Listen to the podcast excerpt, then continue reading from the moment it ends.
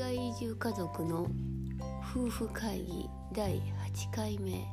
ですす先週はお休みしておりましたいろいろと忙しくてすいませんははいえっ、と今日はえっ、とフランスアルザス地方い、シルバネール種というぶしぶどううんうん、を使った辛口すっきり飲み心地いい飲みよ い白ワインとえっと近くのマーケットで買ったオリーブと、うんえっとなんだトラフルトリュフ入り入りチーズチーズで楽しく飲んでおります乾杯乾杯という感じです、うん、さて美味しい今日のテーマえっ、ー、と第8回目あそう第8回目は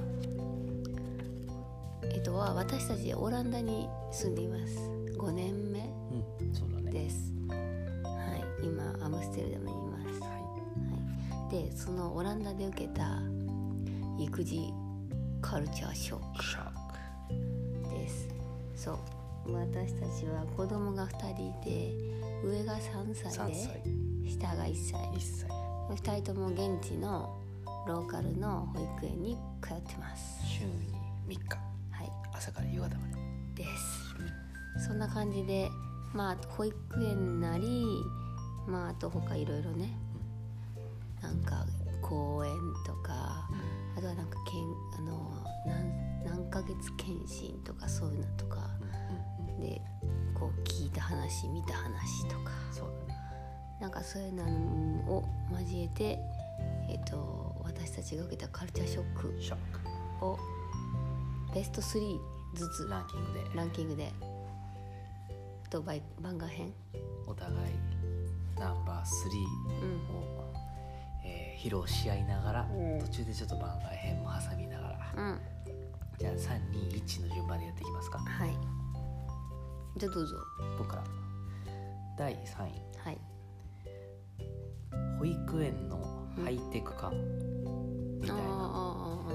ああいやまあ僕らいやは分からんででも日本でもあるんじゃないそう日本で育児したことないから分かんないんだけど、まああの保育園にアプリがあるんだよねうんコネクトってアプリだっけうんかなうん、っていうアプリがあって結構これでいろんなことができるよそうねやねそう下の子はまだ1歳やからこうなんかお昼寝の時間とかこう何食べたとかが結構重要になってきたりとかして、あのうんちしたかなとか、うんなんかそういうスケジュールをね毎日アップデートしてくれるよ朝何時に朝寝をして、ね、うん、何時からおやつで何を食べましたみたいな、そうそうお昼ご飯はこんなの食べて何時におむつを変えてそうそうそうそうそうなので一日夕方までに何時間寝てくれましたみたいなスケジュールとかうね、んだねあとんまはうん写真も送ってくれるよね、そうだね写真ねそう保育園でどんな感じで過ごしてるかとかね何して遊んでるのかとかそをうそうそうそ写真撮ってこうんうタグ付けしてね、うんこう送ってくれるから、あこんなことやってるんだとかわうんかるようね、んそれとこれは主に僕じゃなくうんうんてね使ってるけどあー何日に休みますみたいなあ確かにあのうんそうそう休む日があったりあとなんかもちろん休んだらなんかなんていうのかなクレジットなんていうのかななんていうのまあ、振り替えができるあそうそう振り替えができるんやけどその振り替えの申し込みとかなんかそういうのも全部アプリでできるよねでまあこういうのがアプリで全て見れちゃうからこう送っていったり迎えに行った時とかにこう保育園の先生と話すことってこう確認事項とかはもうね話さなくていいっていうのはいいことだよね。そうだねあとはなんかなんかそのアプリで出てこない詳細みたいなのはね話すことはあるけど、ね、うんうんうんもうあと上の子の様子とかうん、そうだねうまあこれ多分保育園の先生にとってもんうん負担が軽減されてるのかなと思うしこうお迎えに行った時にさ一人一人うん「今日うちの子どうだった?」って聞かれてもさ、すぐにパッと思い出せないとかそういうことってあるでしょ確かにあとは他の子がちょうど忙しくして手が離せなくてあんまりおしゃべりする時間がない時とかでも、それでも親としてはこうそういうの見ればねうん分かるから安心だなって、あるねそれいいよね楽になったよねなんかそうねうんはい第そんな三位日本どうなってんだろうな、ね分かんない保育園のハイテク化でした、うどうぞ、はい第3位私はえっと別室で寝るああ別室で寝るうんてか子供部屋を、まあ、こっちの人は生まれる前からか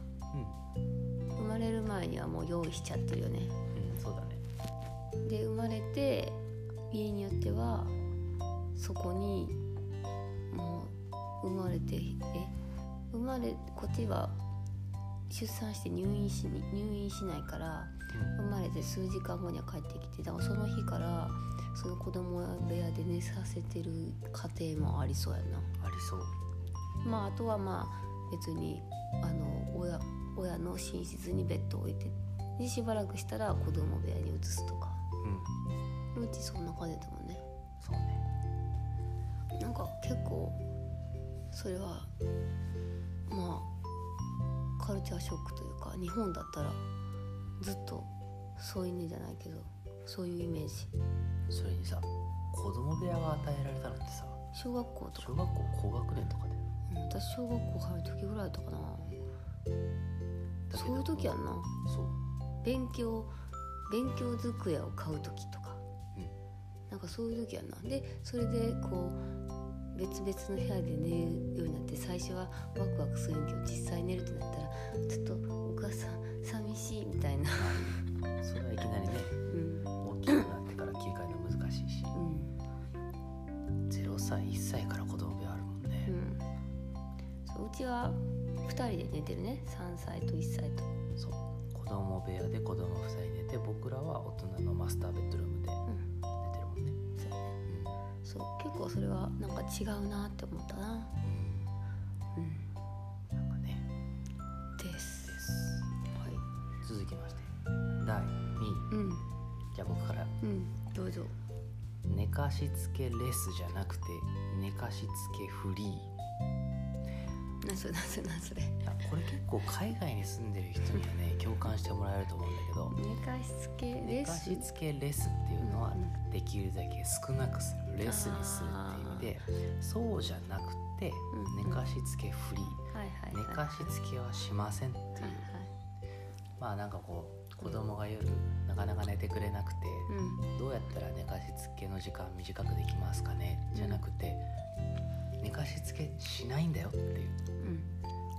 これはちょっと、ね言われたもんねうん、育児が楽になってタイニングターニングポイントだったかもしれそう何ないやったっけきっかけなんかあれななんか上の子の検診で言われたよな言われたなんかどうやって寝かしつけてるみたいな寝る時どうしてるみたいなそうそうでその時はもちろん別室子供部屋があってそこに寝ててそうでベイビでーベッドに入れ入れてあてげて起きてる状態で、うん、でその上の子が本当に寝るまでその部屋でこう横でそ添い寝じゃないけど見ててあげるとか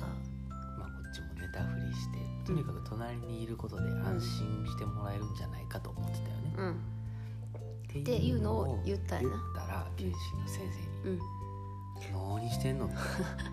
そんなのダメだよみ「たいダな、メだ君」って言われてうん、だってもう今でも覚えてるけどさ、うんなんて言われたかってもうこれそのまま言うけど、ああなたたちは召使いじゃないんだから、ね、あーあとね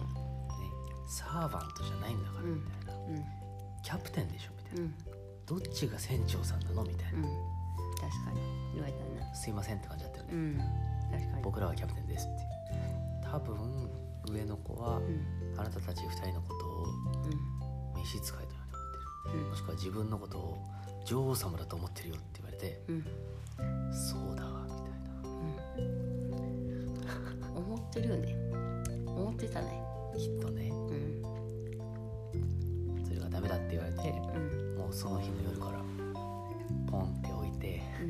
うんバイバイってしてうん、3日ぐらい泣いたなえええだよねそりゃそうだよね、うん、3日ぐらいギャーギャーギャーギャー泣いてなかったな、もうだけど心鬼にして、うん、でもすぐ慣れたな慣意れた外とっうていうのが1歳半ぐらいでん、1泣きな歳い半ね、そう、まあ、もっとねう下の子はもうそれこそもう最初からだもんんうね、ん、だってまあ別にほら上のお姉ちゃんとうん一緒に寝てるっていうのがあるから、まあそれはねうん、別にスムーズにいったねうんまあそれによってねやっぱり親の時間がね自由な時間が増えるよねうんだからうちは今7時半ぐらいに寝てうんそれからまあお風呂入ってお風呂入ったりとかしてしかたまに溜まってたら仕事したりまあ今日だったらポッドキャスト今9時、今9時からうねこうやって、まあ、自由時間ん、飲みつつっそう、て感じかうん、これはちょっと一緒にね寝かしつかしててとかしててね気づいたらこっちも寝てたみたいそになるうと結構日本のなんかねママさんたちの話たまに聞くのはなんかほらもうえっ、となんだ寝る自体寝る時間自体も9時とかでしょうん、で聞くねでもうだからそこに合わせて自分も寝ちゃうみたいなそうだねねまあ疲れてるやろうしでなでもそれで寝寝ちゃってたらまあでもいいのか睡眠不足にはならへんから、まあそれでもいいとは思うけど、うこうまあ、夜の自分の活ん、動まみあた確いかなにねね確かに自分の時間がないよねそうなるとね休憩はできるとっていう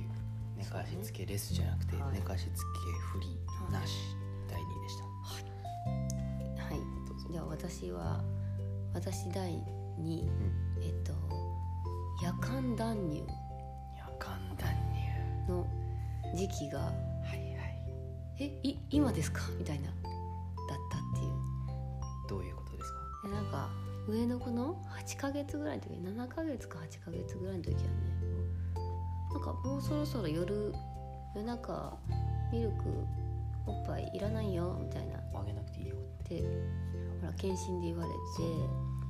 てでえってなって いいやまあめちゃめちゃあげてまあます初めての育児やったから知識がないっていうのもあったけど普通に「えまだ全然飲むと思うんですけど」みたいな飲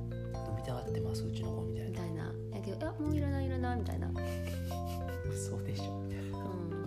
うん、でとりあえずなんか水かなんかでごまかしてさみたいな感じでね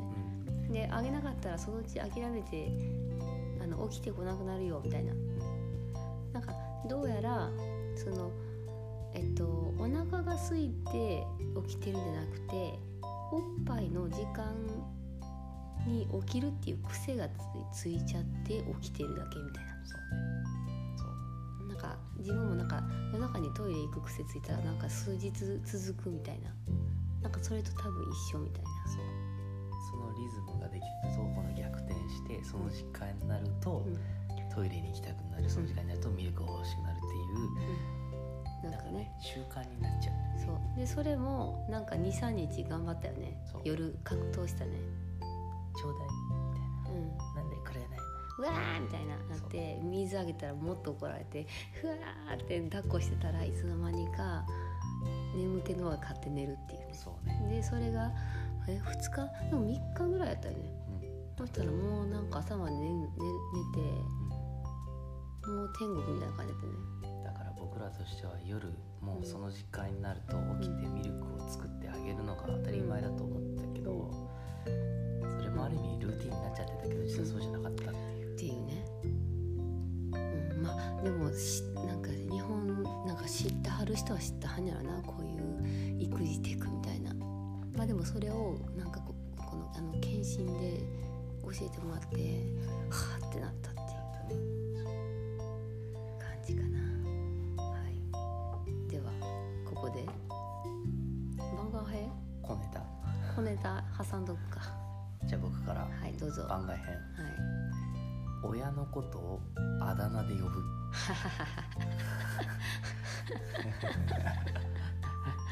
やば私もう一個思いついた今ので嘘いやもうこれもう言ったまんまなんだけうどんねそうやなまあ、オランダの人もそうやしうオランダでそ猫育てしてる日本人家族もそうやし、うん、確かに名前で呼んだりするよねうん、多分さ、うんまあ、うちの子は日本人家庭で育って、うんこう例えば、えーお母さんがうん旦那さんのことのうんこう呼ぶ時の呼び方をうん真似して言ってるみたいなうんうちの子はそれで僕のことをあだ名で呼んだりとかうんあると思うんだけど多分ねオランダの子供は素で呼んでるよねそれでお姉ちゃんがあるのかなそっかそうへー下の名前へパーパの下の名前でなどがあって友達感覚で呼 ぶみたいないやあそれは確かにカルシェショック確かにそれで言うとその同じ感じで私最近よく保育園朝送っていく時絶対に会う家族がいて、えっと、お父さんと、ね、結構もう大きい小学校高学年ーもう背が高くて多分56年11歳12歳ぐらいの女の子とお父さんが学校に一緒に行ってるの歩いて。でまあもう多分高学高学年とかやと一人で行ってもいいんやけどお父さんと行っててでしかもお父さんは娘に肩組んで娘はお父さんの腰に手を回して二人で行ってんの仲良しやね仲良しと思ってでも結構多いよねなんか手つないでるとかおいおいなんかスキンシップうんなんか家族でみんな手つないで歩いてるとかなんかたまに見るしなんか日本と違うなみたいやっぱこう愛し合ってるみたいな感じあるよね、な。うん家族に対するこううん熱量みたいなのある、うん、あるよねある確かある僕は大丈夫 かない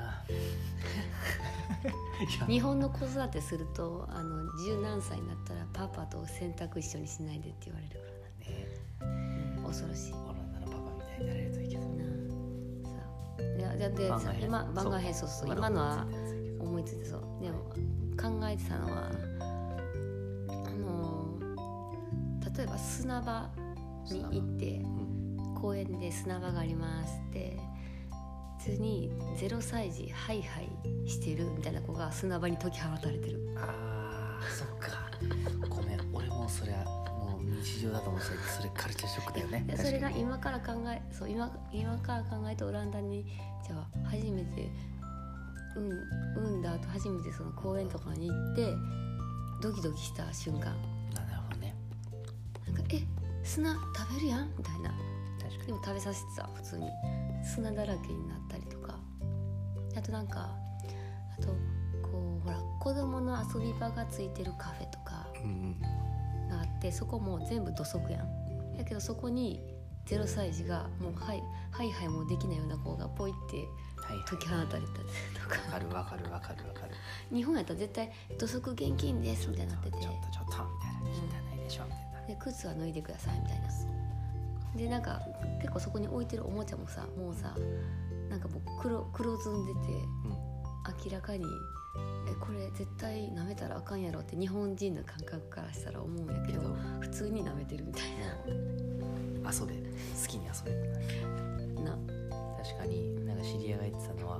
こっちにちっちゃい子でもさうちの上の子とかでも自分でコートを着うる、ん着るでしょあーあれねで一回さうん、大人みたいなさ器用にできないからさ一回コートを床に置いてで、う手をこう突っ込んでよいしょみたいにするんだけどん、そのなんかねどうやらその知り合いのお母さんにそれを見せるとうん「ちょっとそんな床に誰が取ったか分かんない床にコート広げて」みたいになるらしくてそうやって自分でコートを着るのを阻止されちゃうらしいなんかねそのあの衛生感覚はうん鈍まりましたうん、麻痺ってきたな鈍りましたその辺のなんかこうじ地べたじゃなくてなんかになんか1歳児うんゼゼロ歳児の時もそうやけどハイハイさせてたもんな忘れてたもう床舐めてたでしょ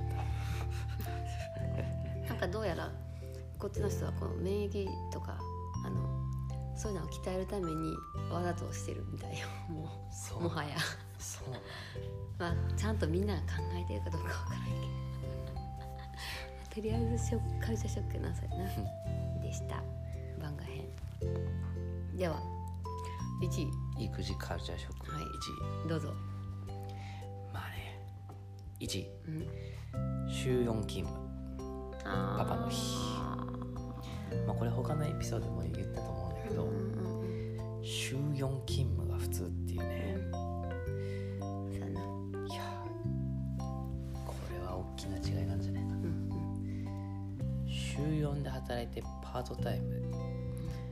そのまあワークシェアリングっていう考え方あるんだけどうんうんまあ会社あるいはチームでやらないといけない仕事っていうのを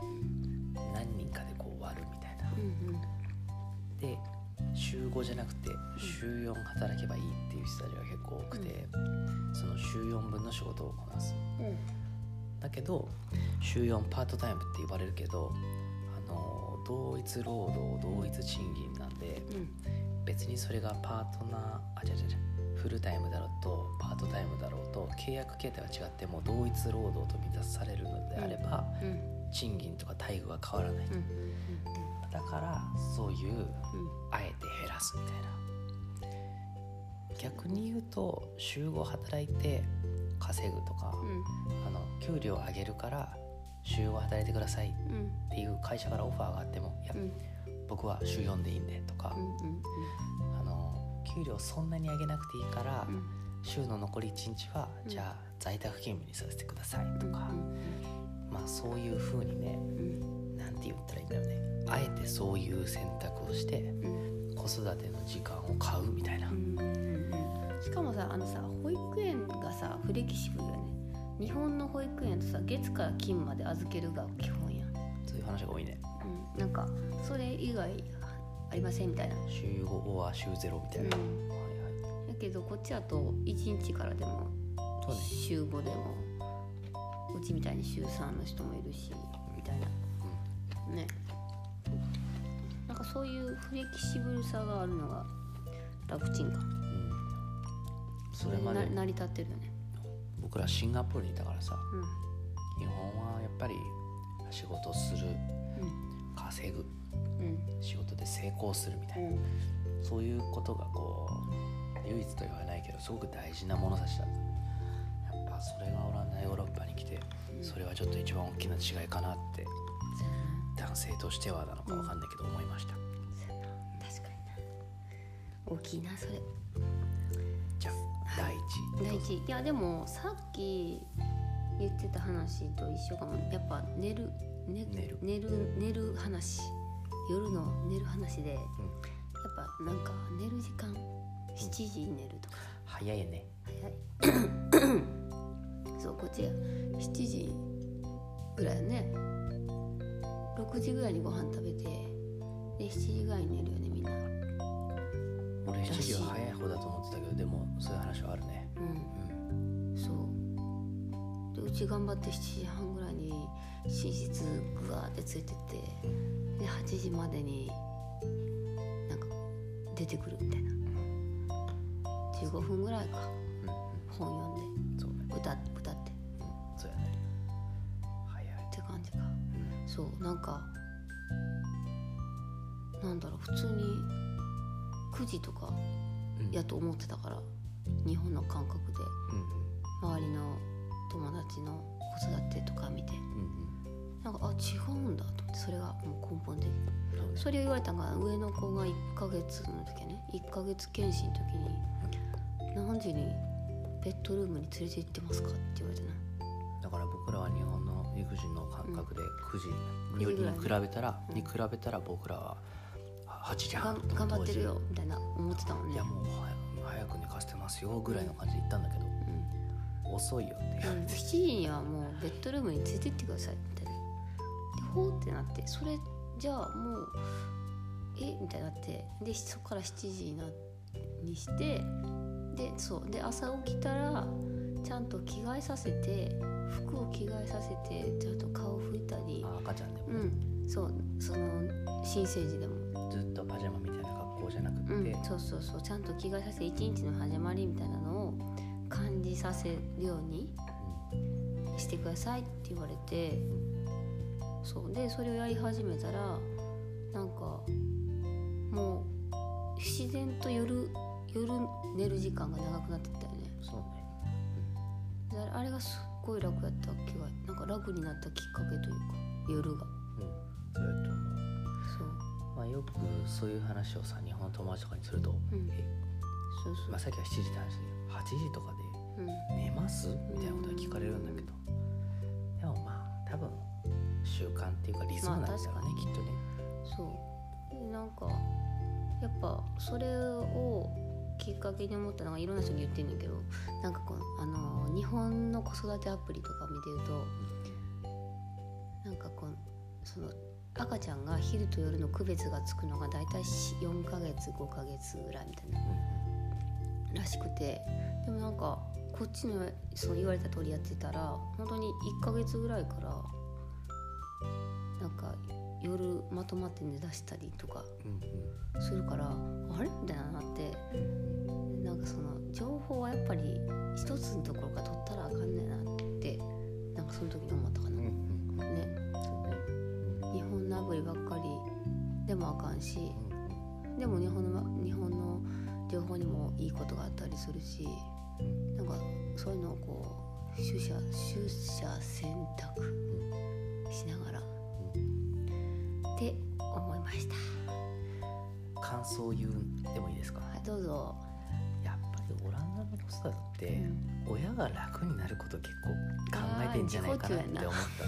た子供を早く寝かせるって話も子供と別の部屋で寝かせるっていう話もえーっと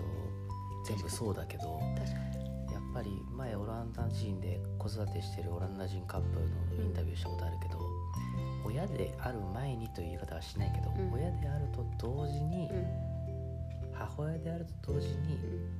まあ、妻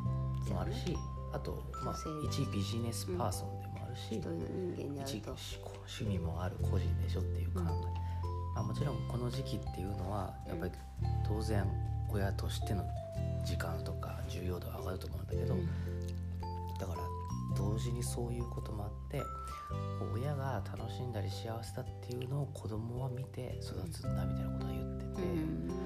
確かになみなんたいかな。日本にはない考え方やねなんかどなんか自己犠牲自己自己犠牲みたいな感じがして日本のなんか子育てを見てるとまあみんながみんなそうじゃないと思うけどあの個人としてパパでママである前に個人として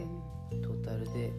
人生楽しんでるみたいなのをうんうん見せないといけないみたいな。なんか子育ての期間は